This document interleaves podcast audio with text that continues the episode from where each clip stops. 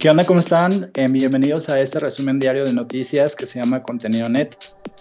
Hoy es martes 28 de abril. Mi nombre es Mario Liceo Juárez y les quiero presentar a un rubio que fue bebé Gerber cuando era niño. Es Samango Arroyo. ¿Cómo estás, Samango? Hola Mario, pues bien, aquí viendo cómo mientes las personas de que fui bebé Gerber, pero realmente no, no te culpo, realmente era un bebé muy hermoso, muy gordo. Si pudo haber sido bebé Gerber, estaba demasiado sano. Era el estereotipo perfecto de bebé para un producto de bebés, ¿no? Oye, ¿y si es cierto que a los bebés Gerber les dan su dotación de por vida de productos de Gerber? Este, sí, efectivamente. Pues algo te tienen que dar, ¿no? O sea, estás dando tu cara para toda la vida. O sea, tienen que darte para un producto para toda la vida. Muy bien. Oye, pues, este, hoy tenemos varias notas interesantes. Una de las notas que tú traes me llama mucho la atención y muero por escucharla porque eh, mis intereses tienen que ver más o menos con lo que vas a decir.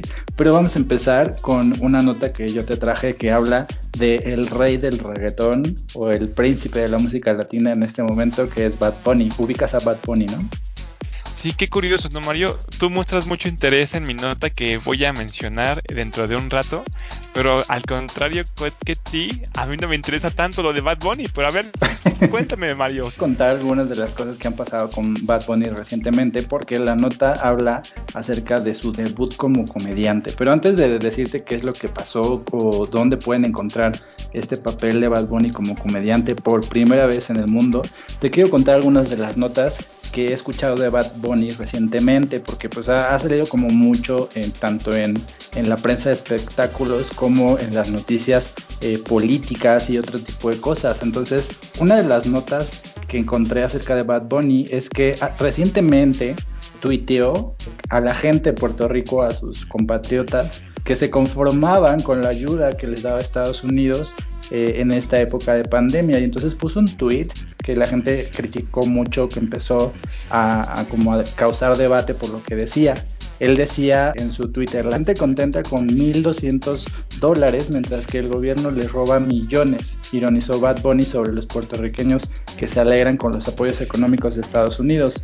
Porque eh, pues él, él puso este Twitter donde decía que, que, la gente se sentía feliz con lo que los estadounidenses les proporcionaba, pero él criticaba cómo la gente podía como conformarse con esto, que no era suficiente. Y entonces de repente pues mucha gente empezó a criticarlo por lo que decía, porque pues eh, tú sabes que Puerto Rico es parte de, Estados Unidos, no oficialmente, es, es, una situación como extraña porque es parte de Estados Unidos, pero a la vez no es tan aceptado como parte del país.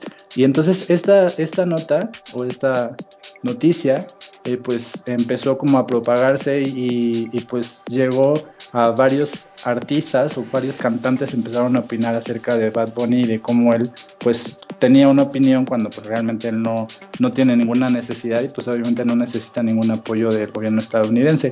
Y después, unos días posteriores a eso, es algo que, que quizá tú conoces, eh, se presentó a el show de Jimmy Fallon para poder presentar precisamente su álbum nuevo y se presentó con una playera eh, que hacía alusión a un asesinato de una persona trans en Puerto Rico. ¿Ubicas este caso, esta noticia?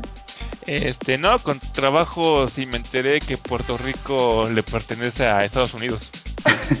¿No sabías esto? Este, yo me enteré por la serie de Orange is the New Black. ¿Por qué? Porque eh, ya ves que en la serie hay puertorriqueñas. Entonces una de ellas dice, es como un Estados Unidos jodido, ¿no? Era lo que decía la actriz. Muy bien, pues sí, realmente tiene, tiene mucha razón en lo que dice. Y pues bueno, este, esta presentación de Bad Bunny pues causó también como polémica porque eh, el reggaetonero usaba una, una playera que decía mataron a Alexa, no a un hombre con falda.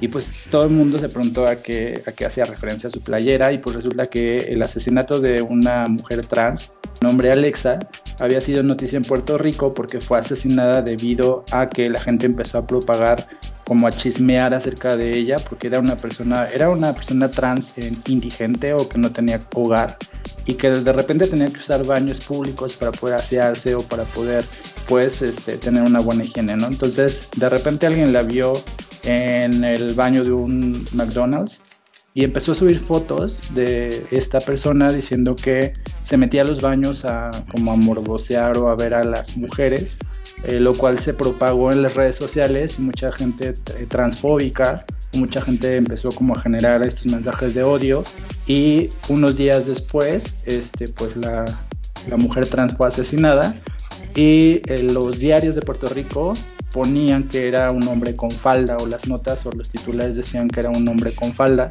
y pues Bad Bunny este, hacía alusión en su playera diciendo que no era un hombre con falda, que era una mujer trans, que, que pedía justicia para este caso, para que se aclarara la situación bajo la que fue asesinada y pues mucha gente lo criticó por decir que se estaba como agarrando de, de un crimen o de un hecho que fue muy relevante dentro de la comunidad para poder hacerse publicidad y muchos otros decían pues que estaban en lo correcto al usar su figura o su nombre como figura pública para poder hacer esta petición o para poder este, hacer esta protesta.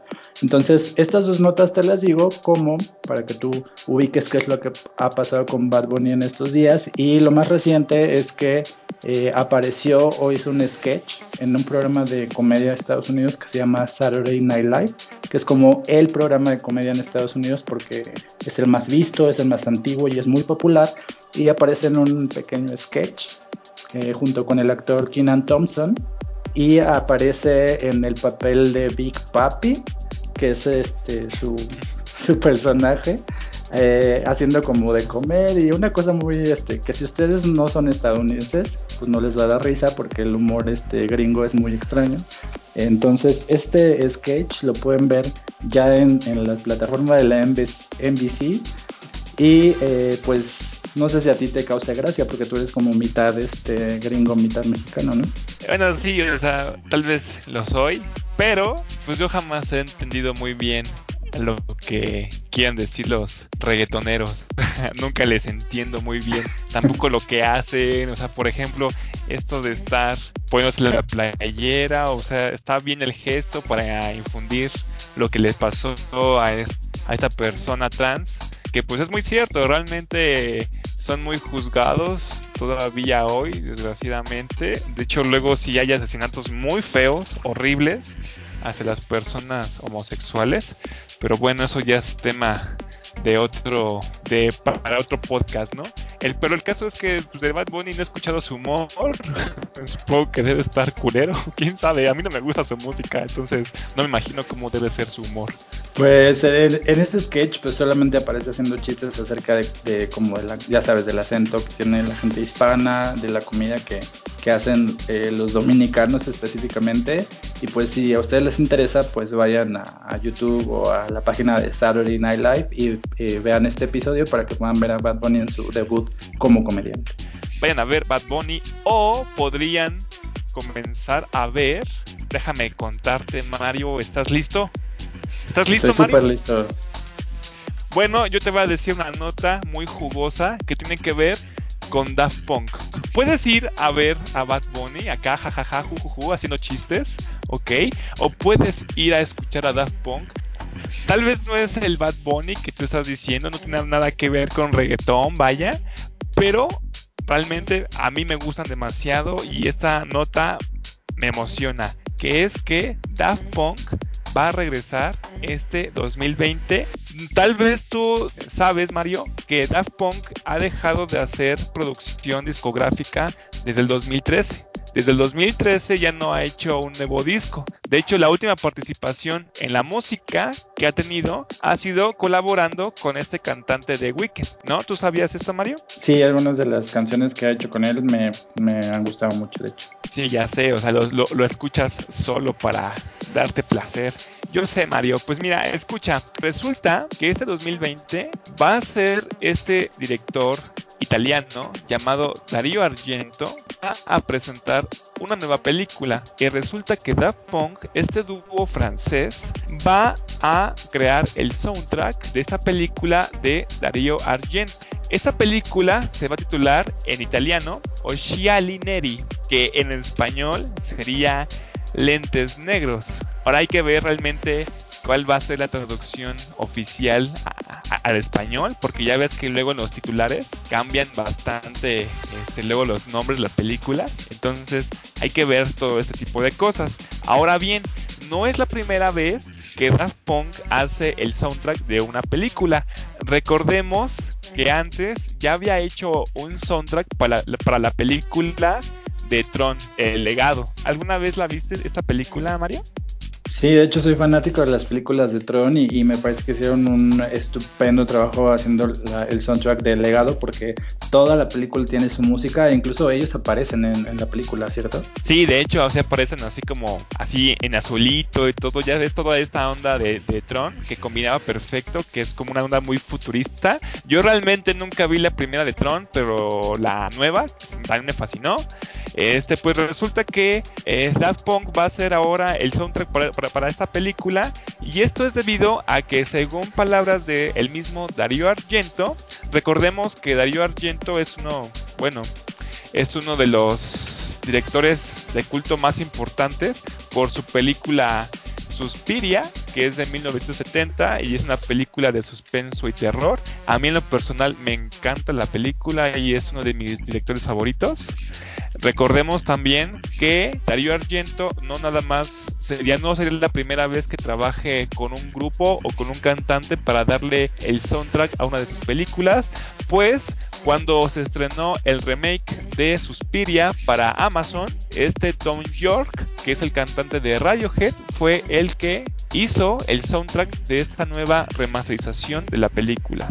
Ahora le toca al turno de Daft Punk prestarle sus maravillosos frutos de que realmente ellos pueden lograr una buena ambientación en sus películas que normalmente tratan de suspenso y de terror. Entonces, pues sí me gustaría ver más o menos qué logra una banda como Daft Punk, que es Electro House más o menos, en una película como de Dario Argento, que son más de suspenso, tal vez no es tanto como de acción como pasaba con, por ejemplo, con Tron, sino que es un género algo diferente para una banda que es como más electrónica. ¿Tú cómo piensas? ¿Tú cómo ves esto, Mario? Pues me encanta la mezcla porque pues Daft Punk se me hacen una agrupación o un, un dueto bastante buenos. Y aparte de estas dos películas, ¿tú sabes como en qué otras películas han participado dentro del soundtrack?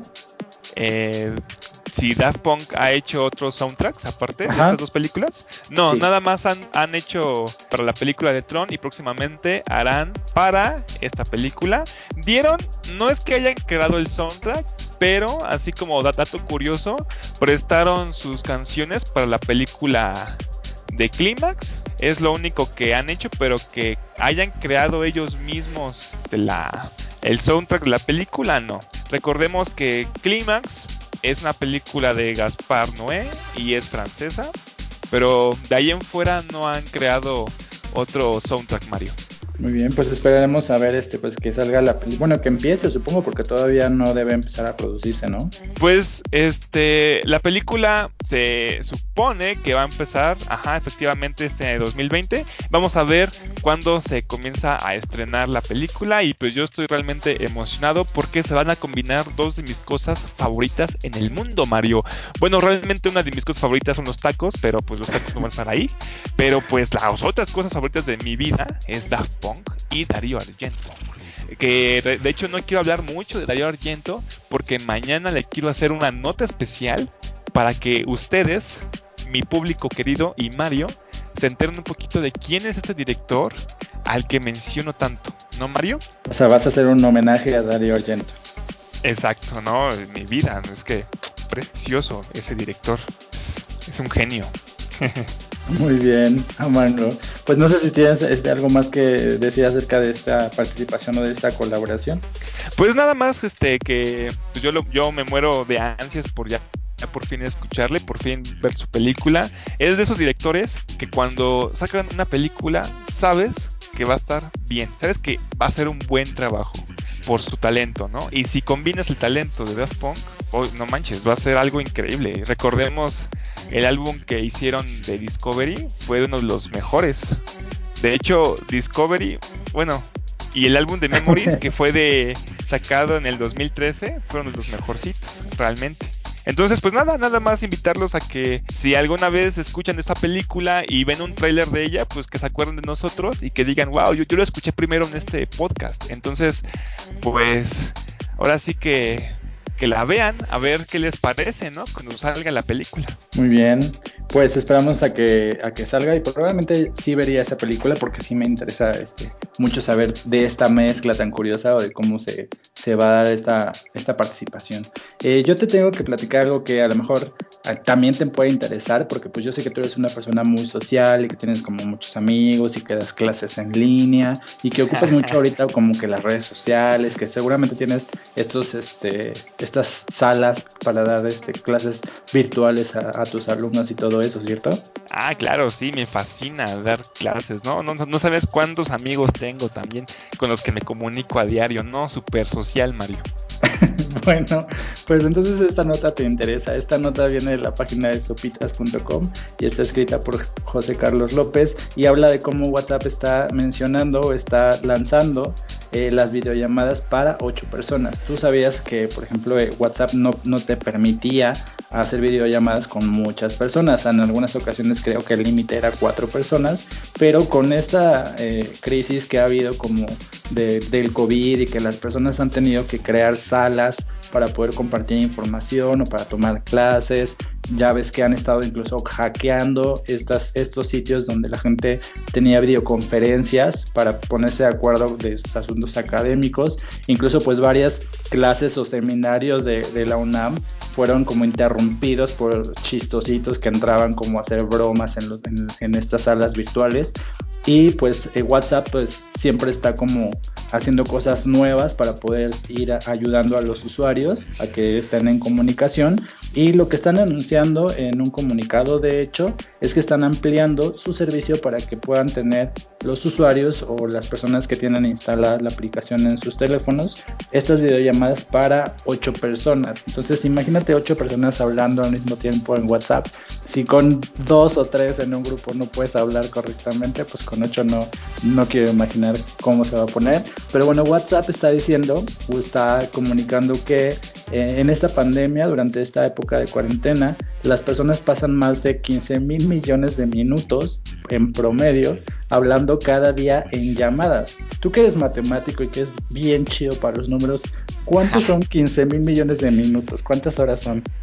Ah, no, no manches, pues yo creo que, a ver, haciendo las cuentas, a ver, super matemáticas, a mi, a mi mente, a mi poder serían pues un chingo, ¿no?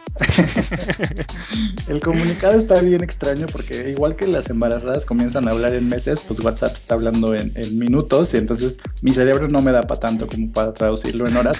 Pero suenan a muchas horas en promedio hablando en llamadas en esta aplicación. Entonces lo que están diciendo ellos en el comunicado es lo siguiente. Dicen, hemos creado las llamadas grupales de manera que estén disponibles para la mayor cantidad de usuarios posibles, incluidas las personas con dispositivos de gama baja y las condiciones de red lentas. O sea, para ti y para mí, yo por la gama, la gama baja y tú por las condiciones lentas, estará disponible para, para nosotros. Entonces, seguramente ahorita lo que estás pensando es cómo puedo yo activar las llamadas, las videollamadas para ocho personas, ¿no? A ver, sí, también, porque sabes qué, yo ahorita que, bueno, para la audiencia nueva, yo soy maestro de una secundaria y pues sí, luego efectivamente hago mis reuniones, mis clases por una plataforma que se llama Zoom y de hecho como dice este Mario, ya me ha tocado que yo estoy dando mi clase así tranquilo, normal, así apacible y de repente se metió un, un chico que yo no conocía que se llamaba Joaquín López Dóriga y que pone la imagen de Joaquín López Dóriga. Entonces no sé si realmente haya sido Joaquín López Dóriga, pero me dio miedo.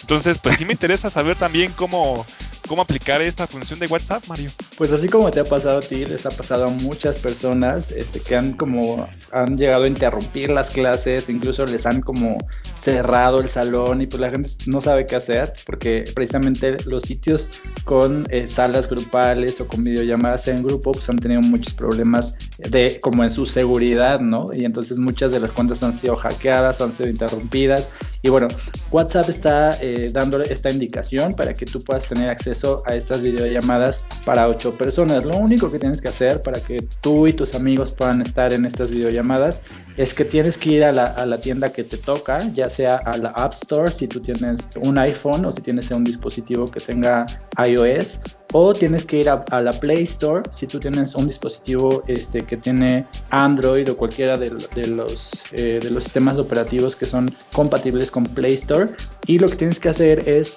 actualizar tu aplicación de WhatsApp. Entonces, mientras todos los integrantes de tu grupo tengan la versión más reciente de la aplicación, pueden tener acceso a estas videollamadas para 8 personas. Si alguno de tus amigos no la tiene actualizada, entonces no va a poder ser posible eh, interactuar los 8. Pero lo único que tienen que hacer es actualizar su aplicación, buscar esta nueva herramienta o esta actualización para poder tener videollamadas entre 8 y pues a darle, a tener el, chisme completo de todo lo que ha pasado. A fuerzas, qué bueno que ahora sí que WhatsApp se está aplicando. De hecho, no es la única que tengo entendido que está aplicando y está entrando a este medio de las videollamadas o videoconferencias.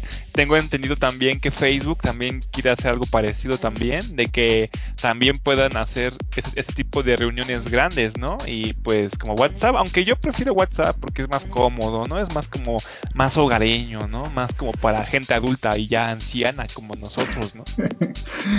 Oye, ¿y tú cómo dices? ¿Dices WhatsApp o WhatsApp? Yo digo WhatsApp, no es cierto. Este, sí, yo digo WhatsApp, claro que sí. WhatsApp, ante todo.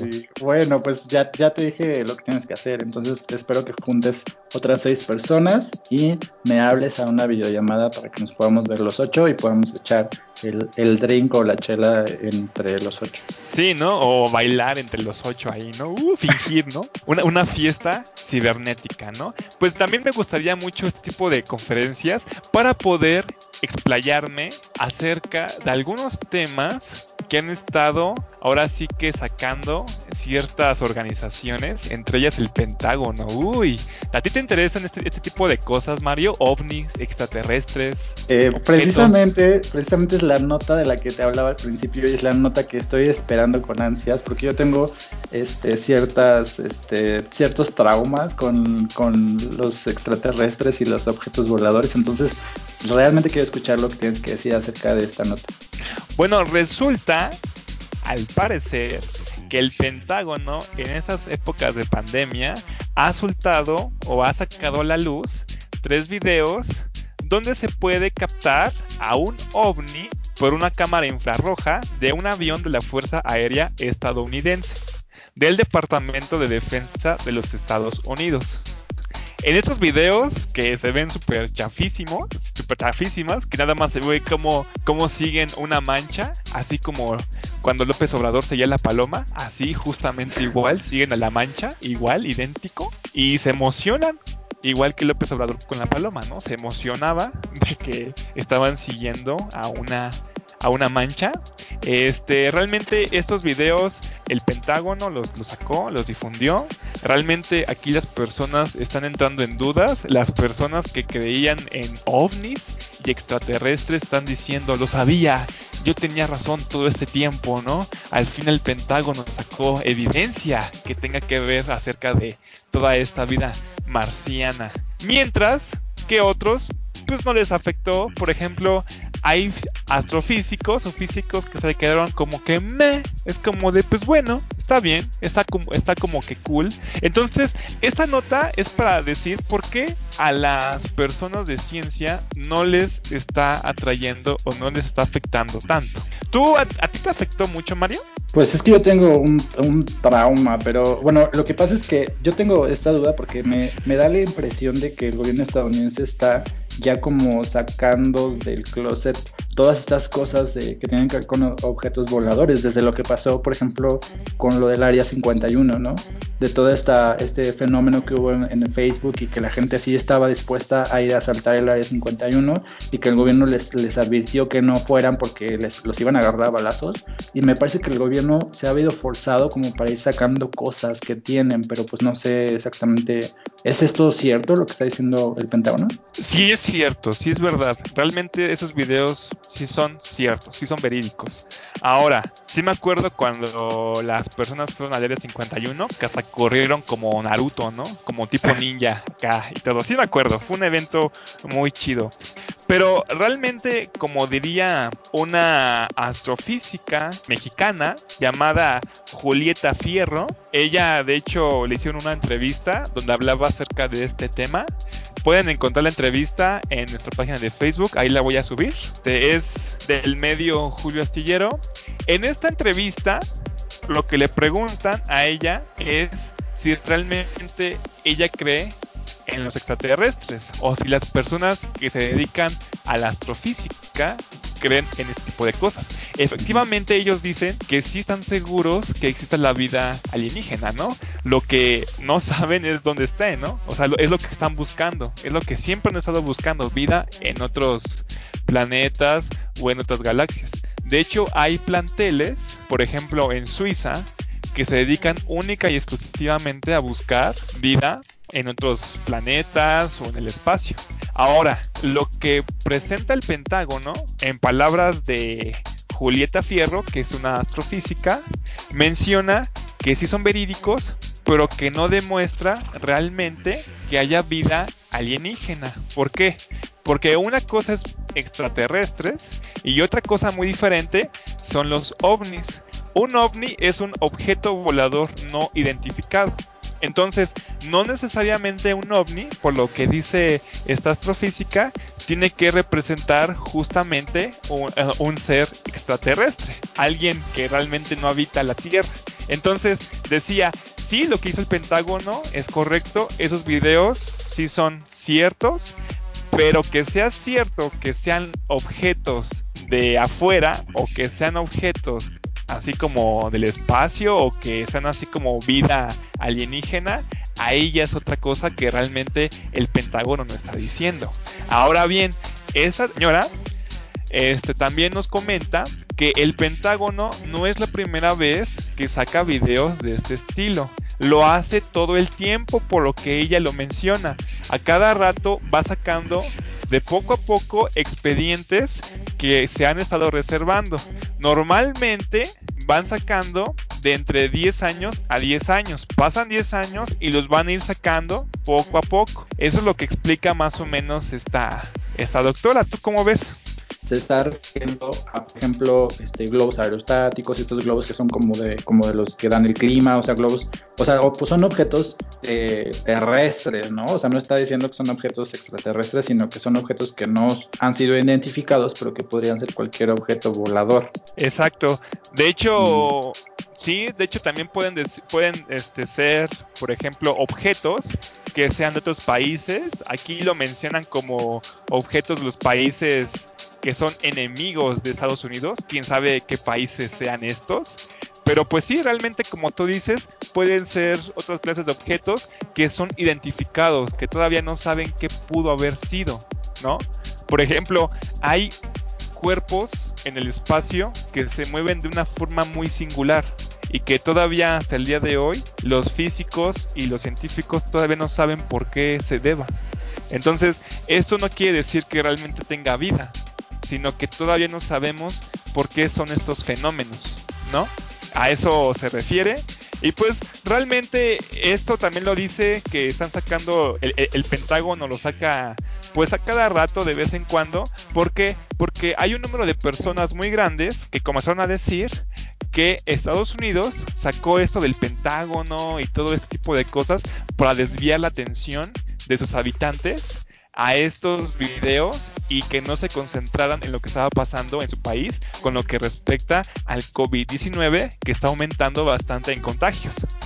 Esto lo, lo toca esta astrofísica como un tema de que realmente no es así. El Pentágono, como les dije hace rato, no, no necesariamente este, guarda las cosas y las saca en el momento oportuno, lo está sacando. De hecho, hasta nos invita a poder entrar a la página y ver realmente los expedientes que han estado sacando el Pentágono, Mario. No, pues es, es, muy decepcionante entonces, porque yo pensé que se refería precisamente a objetos, o sea, reconocer objetos voladores, pero no terrestres, pero si está diciendo que son objetos voladores que podrían ser cualquier cosa hecha por el hombre, pues entonces no es el anuncio que yo esperaba. Exacto, entonces esta noticia es más, las comparto para que pues como Mario, pues que nos emocionen, que realmente no, no significa que encontramos marcianos. y aunque el Pentágono está diciendo que encontró alienígenas ancestrales, ¿no Mario? Ajá, exactamente. Bueno, pues Mario, a ver, cuéntanos ahora qué pasa con, con tu nota, porque de hecho me intriga mucho, la deseo escuchar, Mario. Sí, porque tiene que ver con alcohol y probablemente te interesa porque pues eres un alcohólico, ¿no? Pero tiene que ver más con tiene que ver más con los trabajadores de la industria cervecera, pues eh, en esta nota del periódico Milenio cuentan cómo eh, las cerveceras o las compañías que se dedican a fabricar cerveza están en la incertidumbre, pues cuando se, se dio como la declaratoria de que todas las empresas que se consideran como no necesarias tienen que parar actividades, pues la, industria de la cerveza metió como una queja o metió como una solicitud para que se le considerara como algo esencial, pues eh, de lo contrario, pues tendrían que detener toda la producción de cerveza, lo cual implicaría pues algo muy perjudicial para ellos. En Estados Unidos, la fabricación de cerveza sí está reconocida como una actividad esencial y por lo tanto siguen eh, produciendo las compañías cerveceras en Estados Unidos. Entonces, con base en esto, pues las cerveceras mexicanas le pidieron a la Secretaría de Salud que permitiera que las empresas siguieran trabajando, pero no han obtenido una respuesta hasta el momento. Por lo cual, pues a esto se refiere esta nota diciendo que están en la incertidumbre. Cuando se declaró esta suspensión de actividades, la Secretaría de Agricultura y Desarrollo Rural, la SADER, le envió a la Cámara de la Industria Cervecera un oficio en el que se le invitó a que reanudaran sus ah, actividades o a que permitieran que se reanudaran sus actividades. Y muchas de las empresas como Grupo Modelo, como Heineken, lo que empezaron a hacer fue a fabricar, además de eh, cerveza, utilizaron algunas de sus líneas de producción para poder elaborar gel antibacterial, por ejemplo pero este pues están mencionando en esta nota que pues está en riesgo todos los, em, los empleos que estas empresas tienen si no les resuelven esta situación o si no les dicen si sí les van a permitir que puedan fabricar como puedan seguir fabricando eh, a toda su, su, capacidad o si los van a, tener que descansar o si van a tener que dejar de, de, producir. De acuerdo con el diario oficial de la federación, durante la contingencia solamente pueden seguir operando instituciones y empresas cuyas actividades sean necesarias para atender emergencias médicas, seguridad pública y todas aquellas actividades que sean esenciales para la economía. Entonces como que de, en esta declaración o en bajo estos términos, pues no es esencial seguir fabricando cerveza, pero eh, México tiene una producción muy grande de cebada y por lo tanto, pues toda esa producción afectaría también a los agricultores y pues a toda la cadena de producción que, que hace que se lleve a cabo la producción de cerveza. En México, el sector cervecero tiene o genera cerca de 55 mil empleos directos y 550 mil empleos indirectos, por lo cual si las cerveceras dejaran de producir o las, obligaran a suspender sus actividades, pues implicaría un golpe muy fuerte para muchas personas que dependen de esta industria y por lo tanto pues podría ser algo devastador para esta para este sector de las empresas y pues también mm, sin mencionar que pues la gente se volvería un poco loca si de repente las cervezas ya escasearan o ya no pudieras conseguirlas. ¿no? Sí, no, es que bueno, aquí aquí el punto es que los mexicanos somos bien pedotes, ¿no? Entonces es como de cómo es posible que allá en Estados Unidos sigan acá fabricando su cervecita y aquí no nos dejen, ¿no? Es como de, ay, si somos más pedos que ellos, ¿no? Entonces pues ya por eso se comenzaron a quejar así como de, güey, no manches, también nosotros consumimos al mismo nivel, es más, hasta más, ¿no? Hasta más que los propios gringos.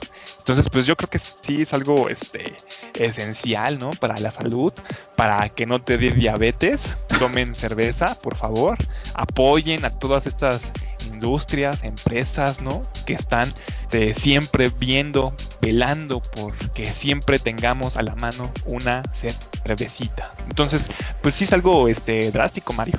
Pues sí, pues hablando como de esto que te decía de la producción de, cebada, por ejemplo, eh, dentro de este artículo se menciona que ya las empresas tenían contratadas cerca de 180 mil toneladas de cebada, o sea, para poder usarlas dentro de la producción de la cerveza, y pues esto se va a quedar, o ahorita está como en el limbo y pues se va a quedar ahí o se va a echar a perder o a desaprovechar si no les resuelven como rápidamente. Aquí hay un dato que yo no conocía que es que Guanajuato es el mayor productor de cebada del país y que después de Guanajuato está Hidalgo, Tlaxcala, Puebla y el Estado de México. Entonces estos estados serían los que se verían más afectados porque todas las cosechas o toda la, cebada que estos estados producen pues no podría ser comprada por las cerveceras y por lo tanto no nada más afectaría a, una, a un sector o a una parte del país sino podría afectar también a estos estados que obviamente tendrían pérdidas por no poder vender esta producción de cebada.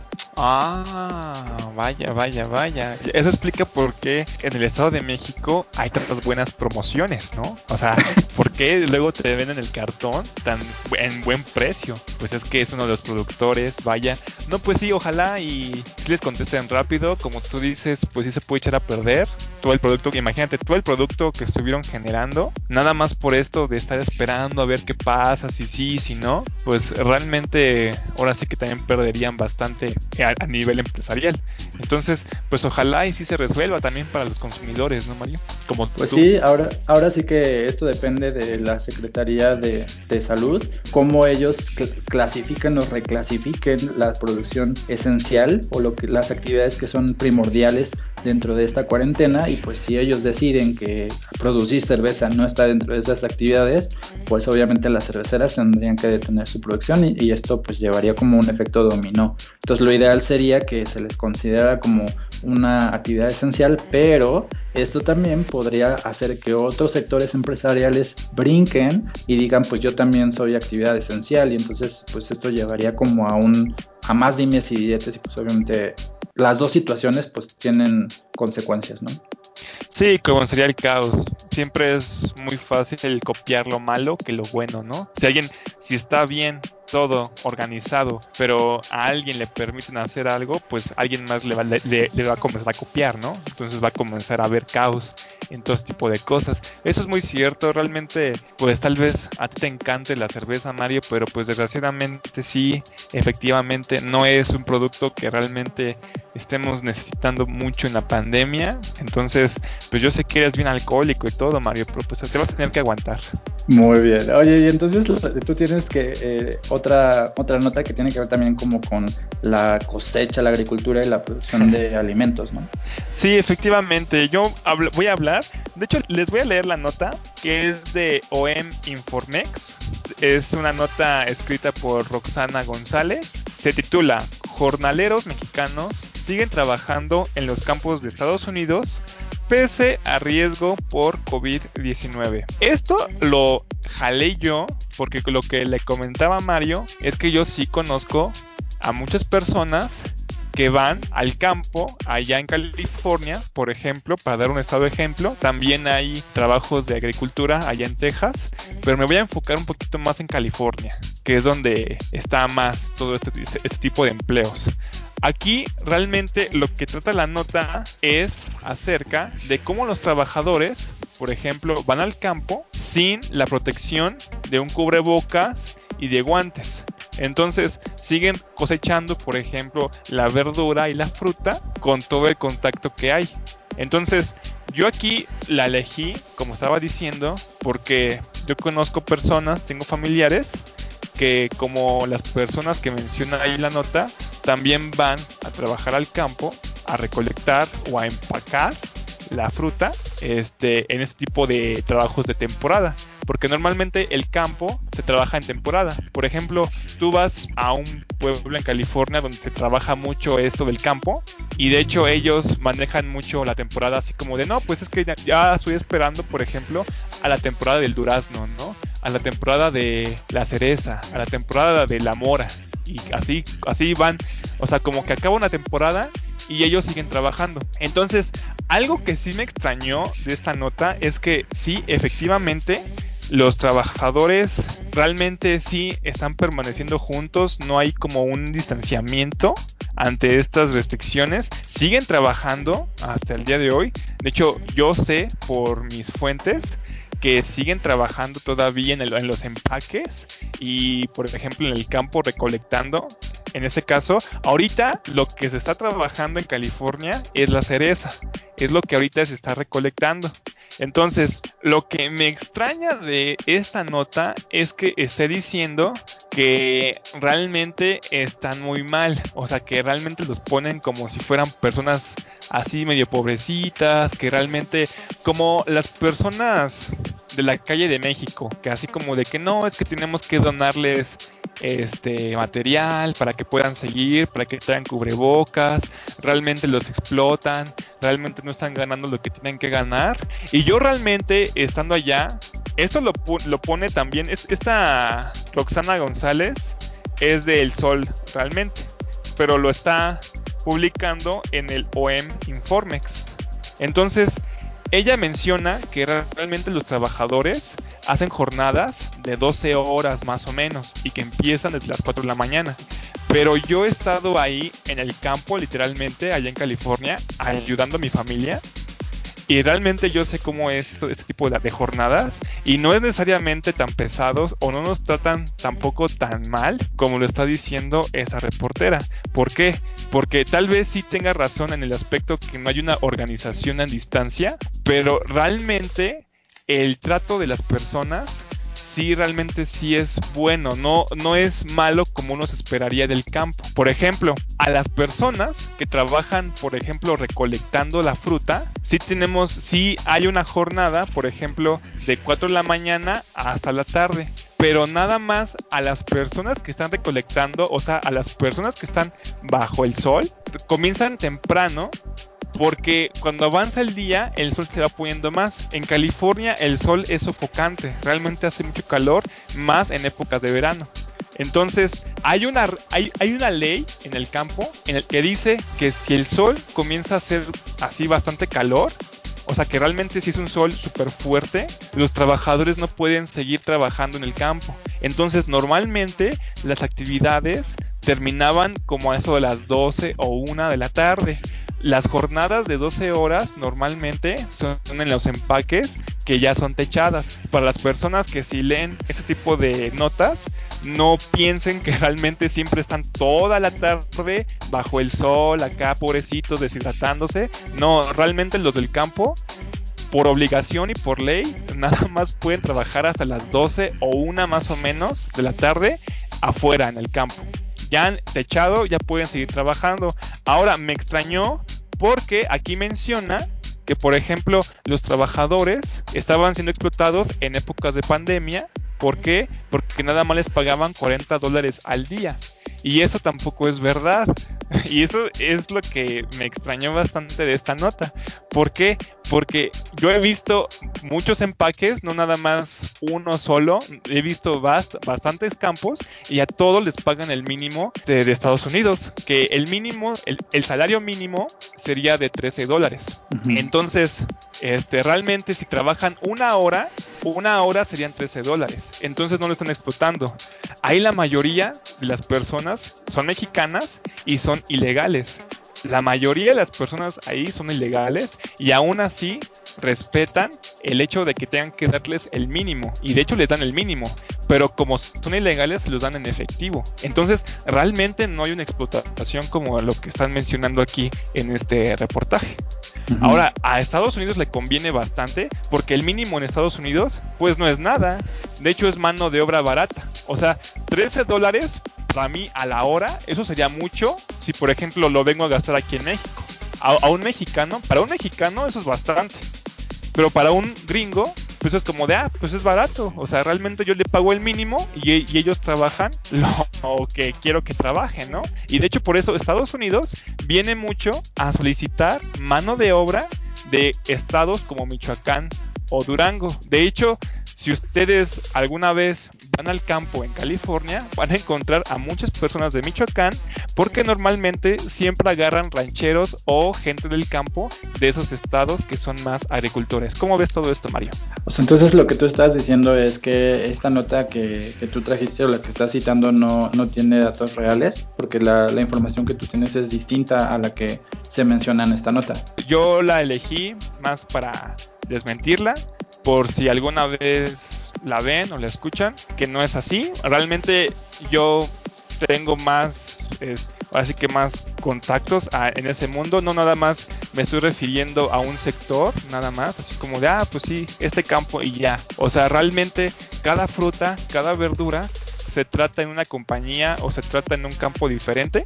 Entonces, pues sí he podido checar más o menos cómo funciona cada uno y no varían tanto en este tipo de cosas. Lo que sí es que sí no hay una organización en lo que respecta a la pandemia, pero que realmente estén sufriendo con cuestiones de que les va mal, pues no, para nada. Lo que sí es que personas que trabajan, no importa si están enfermas o lo que sea, normalmente siempre van a buscar la forma de trabajar. Entonces, lo que me gustó es que sí puso un testimonio de una persona que mencionaba que sentía los síntomas del COVID-19, pero con tal de trabajar, no, no le dijo a su patrón y siguió trabajando, porque son personas que quieren dinero, ¿no? Quieren seguir trabajando. Desgraciadamente, pues él se comenzó a sentir mal, el patrón todo esto y, rápidamente lo sacó del trabajo donde estaba. Y yo eso lo he vivido, de hecho sí lo he visto. A mí me tocó cuando yo estaba supervisando en el campo con mi familia, este, un señor que estaba recolectando las moras y él estaba muy mal de los riñones, pero con tal de trabajar, seguía recolectando la fruta. O sea, el señor literalmente ya estaba temblando de tanto esfuerzo que estaba haciendo, pero no les decía nada a nadie por la intención de seguir trabajando. De hecho, hasta que yo le dije, así que hasta que me di cuenta y dije, no manches, este güey está bien loco, este, ya fue cuando ya lo fueron a checar, pero realmente son personas que les da miedo decir que están enfermas y que las vayan a descansar, ¿no? Como son trabajos de temporada, pues quieren sacar todo el provecho, Mario. Bueno, lo que sí es cierto es que en California no han estado siguiendo las indicaciones eh, de la cuarentena como correctamente, porque varias notas de periódicos estadounidenses mencionan que la gente sigue yendo a la playa, que no usan cubrebocas, o sea, California ha sido como uno de los estados más desordenados en cuanto a la a las leyes sanitarias o a la cuarentena que se vive en Estados Unidos, pero lo que tú estás diciendo es que eh, específicamente la situación como de explotación y de condiciones de trabajo de que mencionan esta nota no son correctas. Exacto. Sí, como tú dices, como tú mencionas perfectamente, no hay, tal vez no hay una organización adecuada para lo del COVID-19. Realmente no es que respecto a la distancia, realmente sí permiten que traigan cubrebocas. Las mismas empresas te proporcionan el cubrebocas, te dan guantes también para no estar tocando la fruta así como tal, como tal cual la fruta, porque la maltratas. Entonces, equipo sí te lo dan, pero ya con respecto a la distancia y que digan chicos, pues sí, panfletos de que se enteren de cómo es el virus y todo tipo de cosas, ahí sí no, no está pasando. En el campo realmente siempre ha habido mucho desorden, mucha desorganización y pues imagínate, si el mismo Estado no está respetando, no está acatando como tú mencionas Mario, pues menos va a haber este, organización en el campo, ¿no? Pues sí, pues eh, podemos darle seguimiento a, esta nota para poder saber este, pues qué es lo que tiene que decir los eh, californianos o, cómo las fuentes de ese estado hablan acerca de esta situación y pues poder aclarar esta, esta parte del trabajo o de la explotación laboral. Exacto, pues sí, así es, Mario, así es, así es, Mario. Pues antes de irnos, eh, igual que todos los días, quiero recordarte que lo que escuchan de fondo pertenece a Eduardo Tatum y esta canción es tu favorita y es Nurano, la que estamos escuchando los martes o la que escuchamos en este episodio. Entonces vayan a sus plataformas musicales como Apple Music y Spotify y descarguen el EP de Eduardo Tatum, donde viene esta canción llamada Nurano y todos los demás EPs que tiene Eduardo, porque tiene este, tres o cuatro. Sí, ya saben, por favor, escuchen mi canción favorita Nurano, por favor, porque a mí me encanta, me fascina Nurano. Y este, no sé, o sea, yo la escucho a cada rato y es como de no manches, no, sé, no sé a qué me recordará esa canción, pero como que me recuerda algo fantástico, una figura ahí extraña. No sé qué sea, no sé qué figura sea, pero me gusta escuchar Nurano. Entonces, por favor, también les comparto mi sentir. También, por favor, descárguenla y escúchenla. Muy bien, oye, pues esta información que acabamos de dar, todas las notas que les mencionamos o que les platicamos están ya en la página de Facebook eh, de contenido neta para que las vayan a leer si les interesa alguna de estas o si alguna la dimos muy mal, como yo la de Bad Bunny, pues pueden ir a Facebook para poder leer la nota y para poder enterarse ya como más detenidamente de, de qué trata cada una de estas No te preocupes, Mario, a mí me va mal siempre en todas mis notas, siempre las digo mal. Este, nada más antes de despedirnos, nada más mencionar que no mencioné la película animada de Daft Punk porque yo me estaba refiriendo más a, a películas de personas ahora sí que de la vida real, ¿ok?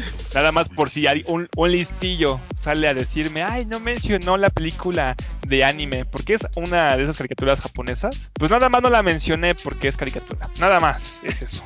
Que les valga madre si lo mencionó no lo mencionó.